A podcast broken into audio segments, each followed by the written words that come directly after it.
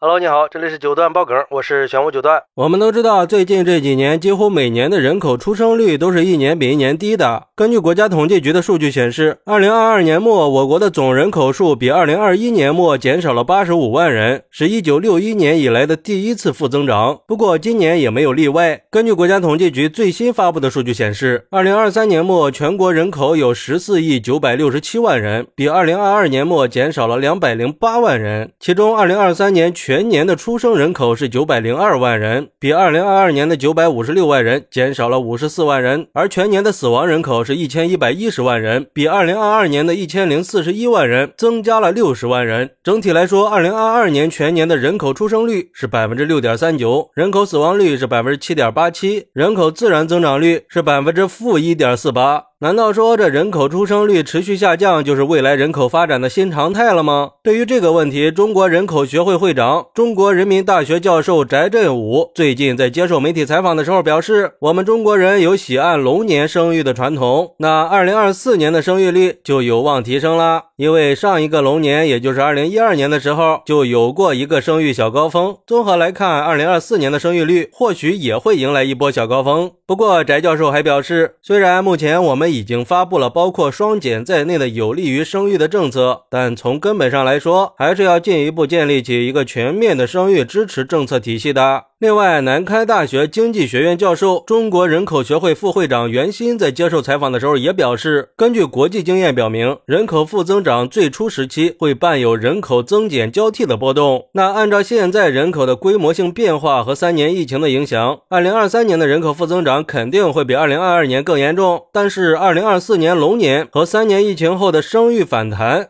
人口负增长可能就会缓和一些。那二零二四年真的会有更多的人因为是龙年就选择生孩子吗？对于这个问题，网友们的意见也是各不相同的。有网友表示，对于我一个九零后来说，一个孩子已经足够了。毕竟最近两年病毒肆虐，我们的身体状况也比以前差了很多。再生二胎的话，我是不敢保证有足够的精力去应对的。庆幸的是，我们这一代有老人帮着照顾孩子，但是一个孩子就已经让父母付出了很多了，不想再让他们再操劳。所以说，二零二四年的生育率怎么样已经不再重要了。更关键的是，在未来五年时间里，会有大量的八零后当爷爷奶奶，那就得问问这些八零后了，他们愿意帮忙带孙子孙女吗？反正我是不太愿意的。就算愿意，估计也只是愿意带一个吧。要知道，八零后们的生存压力还是很大的。在这种情况下，年轻人。有了孩子就只能自己操劳了，那谁还有心思多生呢？还有网友表示，就现在这种大环境，各种生活压力和就业压力，生孩子干嘛呀？让他们以后都做外卖龙、快递龙、打工龙吗？那不是竞争更激烈了吗？所以说，要想提高生育率，真正的问题在于考虑怎么提供更好的教育资源，创造更多的就业机会，提高各方面的福利待遇。